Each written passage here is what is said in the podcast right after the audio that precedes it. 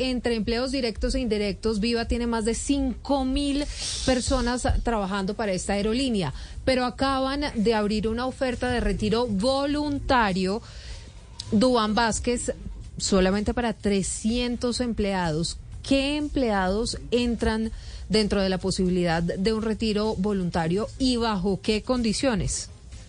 Silvia, buenas tardes. Pues la propuesta llegó a los correos de 278 trabajadores aéreos, de son de la compañía que, que hacen parte pues de, son capitanes, también pilotos, copilotos, y les llegó esta mañana, es decir, a menos de 12 horas de que se decretara esa suspensión total de todas las operaciones en el país. Sumado al caos que sufren los miles de usuarios varados en los aeropuertos, como ustedes lo relataban, pues los empleados viven una incertidumbre sobre su futuro laboral y ahora se sienten presionados con esta oferta de retiro voluntario que Viva les hace a 55 capitanes, 53 primeros oficiales, 65 jefes de cabina y 105 auxiliares de vuelo a zafatas para que renuncien a la empresa a cambio de esa liquidación de ley y también que es como eh, el gancho que le ponen allí un bono especial de retiro. Daniel Gallo, presidente del Sindicato de Trabajadores del Transporte Aéreo Colombiano, señaló que es un tipo de presión en medio de esta coyuntura por lo que pide a los empleados que aguanten y no acepten esa salida de una empresa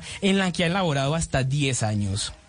Una, salida voluntaria no nos gusta, no queremos eso, queremos que todo el mundo permanezca en su trabajo y por eso pedimos al gobierno nacional que agilice la integración o de una respuesta que salve a vivo.